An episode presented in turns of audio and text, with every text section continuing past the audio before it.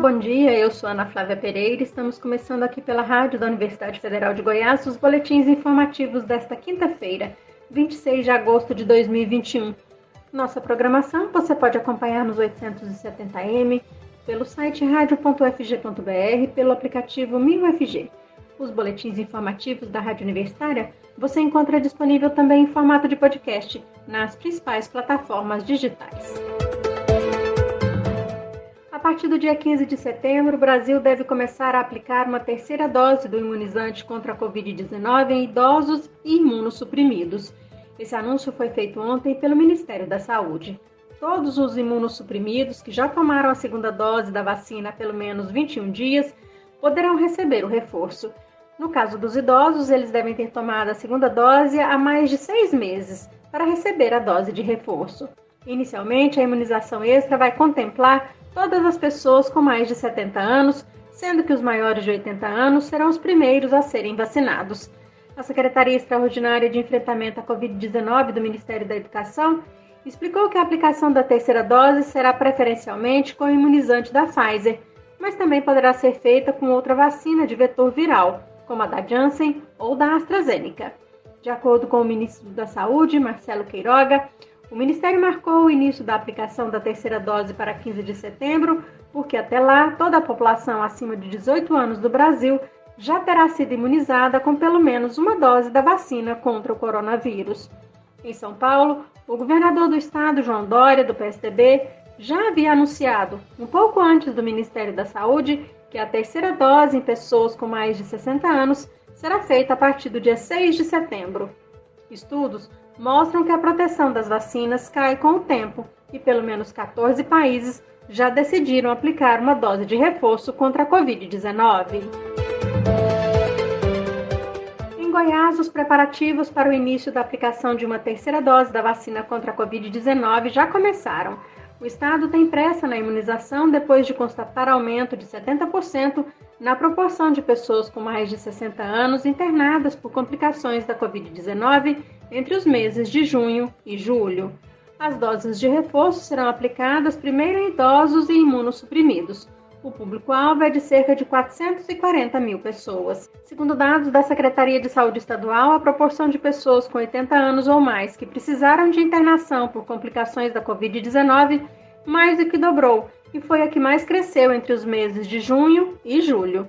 Em junho, essa faixa etária representava 6,2% das internações e em julho já era 13,6% do total.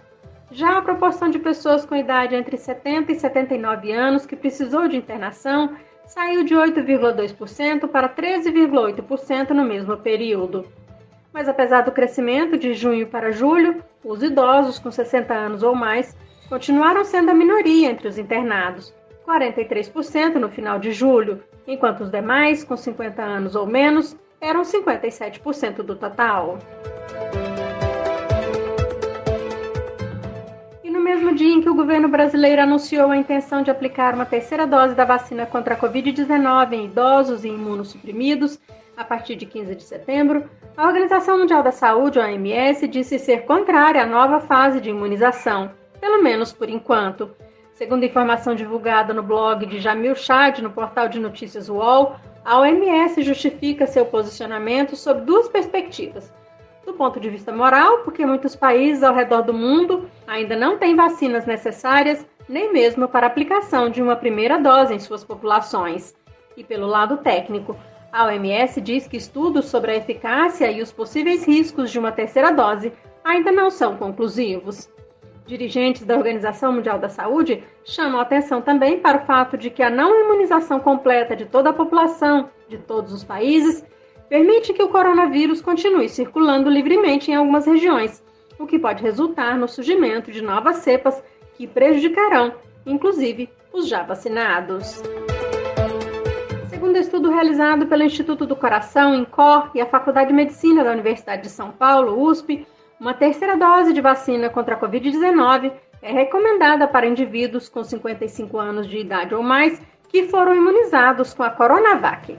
Na pesquisa foram avaliadas amostras de sangue de 101 pessoas, das quais 42 tinham mais de 60 anos, completamente vacinadas com a Coronavac, 72 pessoas que se recuperaram da doença e adquiriram anticorpos por exposição e 36 pessoas que compunham um grupo de controle, ou seja, não foram nem vacinadas e nem infectadas pelo vírus. Os dados obtidos apontam que após uma determinada idade, a proteção induzida pela Coronavac contra a Covid-19 não é tão grande quanto a proteção adquirida naturalmente após a infecção pelo coronavírus. Embora a pesquisa aponte que a taxa de proteção cai em pessoas acima dos 55 anos de idade, todas as pessoas avaliadas apresentaram algum nível de proteção contra a Covid-19, ou seja, elas não estavam completamente desprotegidas contra o vírus após serem vacinadas. Mas ao final do estudo, os pesquisadores sugerem que pessoas acima dos 55 anos que receberam as duas doses de Coronavac poderiam se beneficiar de uma terceira dose de uma vacina diferente. E ontem o Ministério da Saúde anunciou que a partir de 15 de setembro começa a vigorar a redução no intervalo entre as vacinas da Pfizer e da AstraZeneca de 12 para 8 semanas, como acontece no Reino Unido. O ministro Marcelo Queiroga disse que a decisão foi tomada diante da possibilidade de disseminação da variante Delta no Brasil. Estudos mostram que somente uma dose das vacinas tem eficácia reduzida para a variante Delta e não consegue evitar boa parte dos sintomas mais graves da Covid-19. Com duas doses, de acordo com os estudos, a proteção é maior. Goiânia tem hoje 30 postos de vacinação contra a Covid-19. São 19 postos para a primeira dose, que exigem agendamento, e mais o drive-thru do Shopping Passeio das Águas, que distribui 2 mil senhas por dia. Nove postos estão reservados exclusivamente para aplicação da segunda dose, por demanda espontânea, sem necessidade de agendamento. E por ter recebido uma quantidade expressiva de imunizantes, a aplicação de segunda dose foi antecipada para algumas pessoas em Goiânia. Já podem procurar os postos todos que têm a segunda dose da AstraZeneca, da Coronavac ou da Pfizer, prevista para até o dia 2 de setembro. Aparecida de Goiânia, na região metropolitana da capital, a vacinação de primeira dose contra a Covid-19 voltou a ser feita hoje em oito postos, cinco unidades de saúde, dois drive-thrus e a central de imunização. A aplicação da segunda dose dos imunizantes segue normalmente, sem necessidade de agendamento. E com a nova reorganização na distribuição de doses da vacina contra a Covid-19, a Secretaria de Saúde de Aparecida de Goiânia realizará um mutirão de vacinação às sextas e sábados, em mais de 20 UBSs disponíveis, enquanto houver estoque de doses. Serão disponibilizadas mais de 4 mil doses para agendamento em 21 postos de vacinação durante o mutirão da vacinação. Os drive-thrus, nesses dois dias, continuam funcionando normalmente por livre demanda. Com o objetivo de formar educadores para a recepção, inclusão e ensino de crianças migrantes e refugiadas, o Instituto Federal de Goiás, Campus Cidade de Goiás e a Cátedra Sérgio Vieira de Mello, da Universidade Federal de Goiás, irão realizar entre os dias 14 de outubro e 18 de novembro um curso destinado a professores, especialmente da educação infantil e ensino fundamental, pesquisadores da pós-graduação estrito senso e estudantes e professores de cursos de licenciatura. A formação, a prática docente com crianças migrantes e refugiadas é uma ação de extensão totalmente gratuita, com aulas remotas no período noturno, e as 80 vagas oferecidas foram preenchidas em apenas dois dias. O idealizador do curso, mestre em educação Rômulo Souza de Azevedo, servidor técnico administrativo do IFG Campus Cidade de Goiás, conversa com a gente e conta mais sobre os objetivos e importância da formação proposta. Olá, Rômulo, obrigada por aceitar nosso convite. Eu que agradeço o convite e é um prazer estar aqui para falar sobre o projeto. Rômulo, as 80 vagas oferecidas no curso A Prática Docente com Crianças Migrantes e Refugiadas foram preenchidas rapidamente, ou seja, a demanda para esse tipo de formação, né?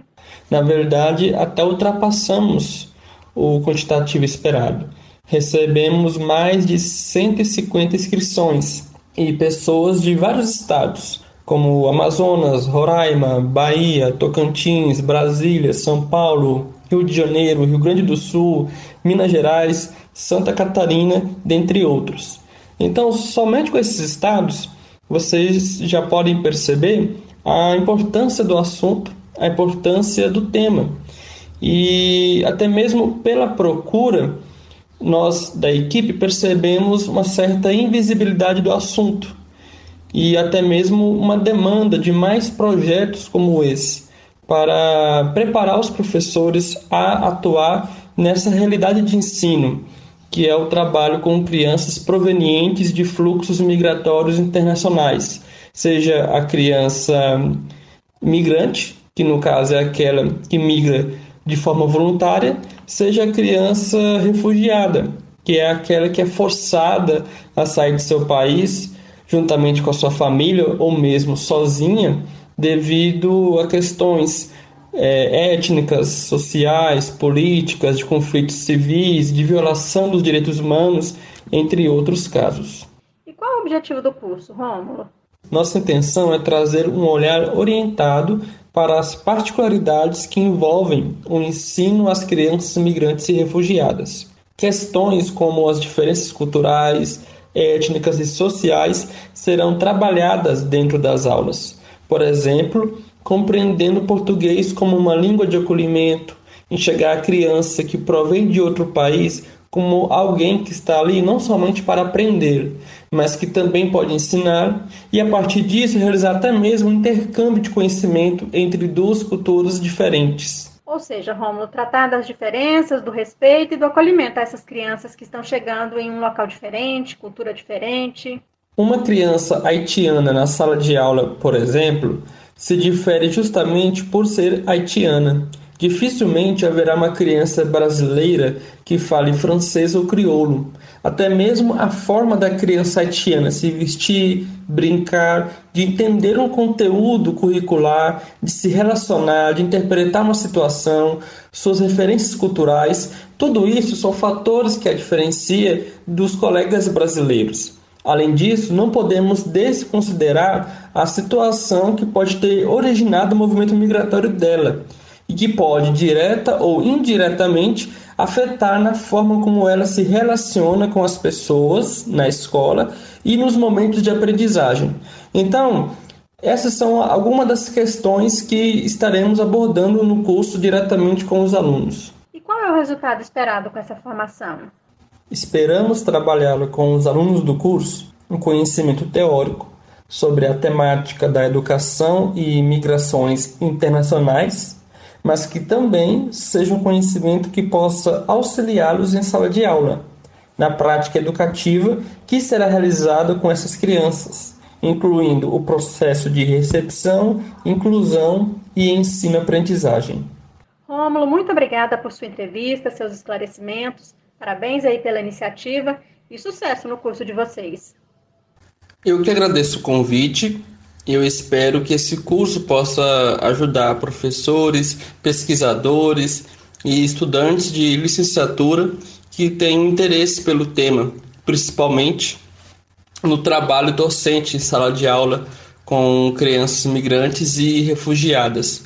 E caso tenha alguma pessoa que não tenha conseguido fazer a inscrição no curso por algum motivo, nossa intenção depois é disponibilizar todas as aulas no YouTube de forma livre para que o conteúdo do curso possa alcançar mais profissionais e assim formar mais pessoas para o trabalho específico com crianças provenientes de fluxos migratórios internacionais.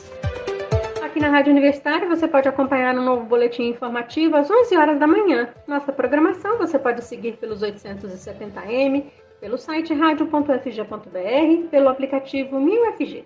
Nós também estamos nas redes sociais. Curta nossa página no Instagram e no Facebook. E lembre-se, a pandemia de Covid-19 não acabou. Se puder, fique em casa. E se chegou a sua hora de vacinar, procure um posto de vacinação. Ana Flávia Pereira, para a Rádio Universitária.